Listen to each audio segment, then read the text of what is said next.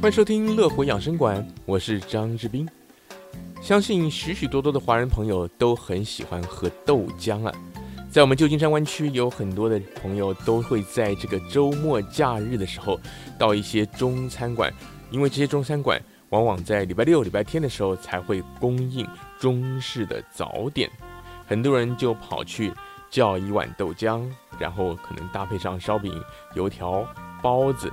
蛋饼，或者说其他的各种各样的中式的早点，就这样度过了一个很愉快的周末的上午。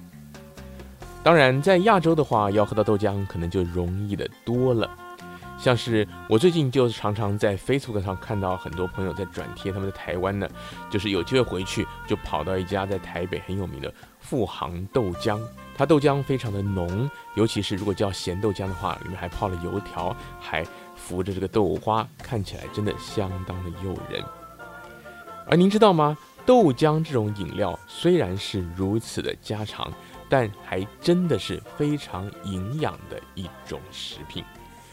豆浆有养生的效果，中医认为豆浆可以清肺润燥、健脾，而且一年四季都可以喝。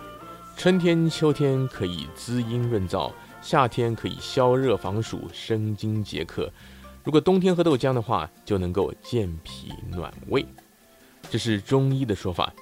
那么以现代的西方的医学跟营养学的研究来说呢？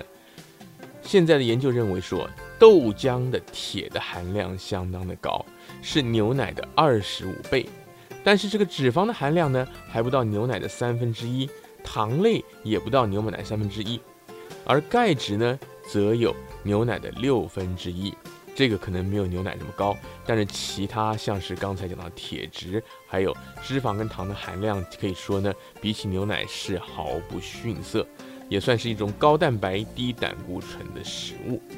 而豆浆也有调节血压跟利尿的作用。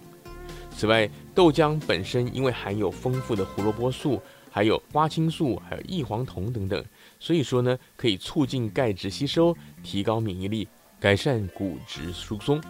另外呢，也有专家指出啊，每天喝两次豆浆的话，可以让更年期的妇女它，的热潮红的频率还有严重的程度降低差不多百分之二十六。所以说，对于更年期的症状改善也有一些帮助。那讲到这个豆浆的制作，这几年我们常常在超级市场、在商店里看见呢，除了传统的这个黄豆打豆浆以外，也有黑豆浆。那为什么会用黑豆跟黄豆打豆浆呢？因为这两种豆的蛋白质含量都很高，有百分之四十，而且呢，因为它们的成分的关系，就说他们打这个豆浆打出来的汁，算是比例比较高一点的。另外，常见的豆子像是红豆啊、绿豆啊等等，我们会拿来煮汤，不会拿来做豆浆。原因就是红豆、绿豆都是高淀粉类，它们的蛋白质跟脂肪比较少，所以如果你要打的话，打出来的是豆沙。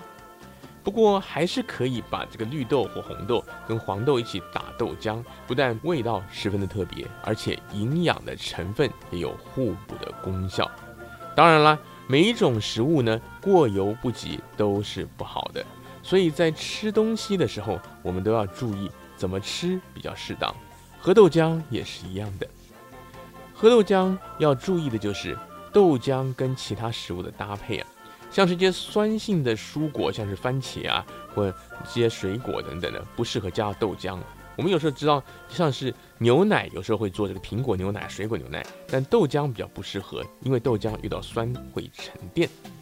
另外呢，脾胃虚寒的人不要大量的喝豆浆，尤其是冰豆浆，因为豆浆以中医来讲，它是性平偏寒，而且滑利，会促进肠道的蠕动。那刚才说到了这个，以西医来讲呢，这个豆浆也有一些利尿的功效。所以说呢，如果您夜间频尿，就是晚上常要爬起来上厕所的话，不太适合在这个晚间喝豆浆。另外，早晚比较凉，寒气比较盛，如果经常腹泻或者脾胃虚寒的朋友呢，也不要在早晚喝，可以把豆浆放在中午喝。另外，在豆浆跟食物的搭配方面，一些比较湿凉性的食物，像是瓜果等等，尽量不要搭配豆浆。反之，可以搭配一些温热的食物，像是中国人传统的烧饼、油条、包子等等，都很合适的。所以说，这个烧饼、油条、豆浆、包子这一类吃法，其实也是有它的保健养生的根据的。感谢您收听今天的乐活养生馆。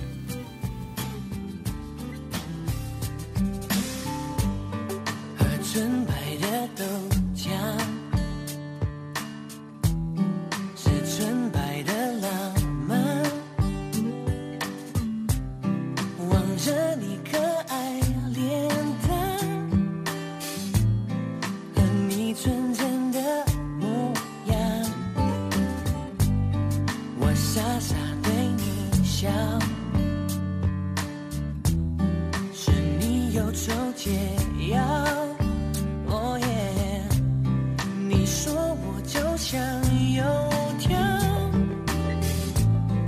很简单却很美好我知道你和我就像是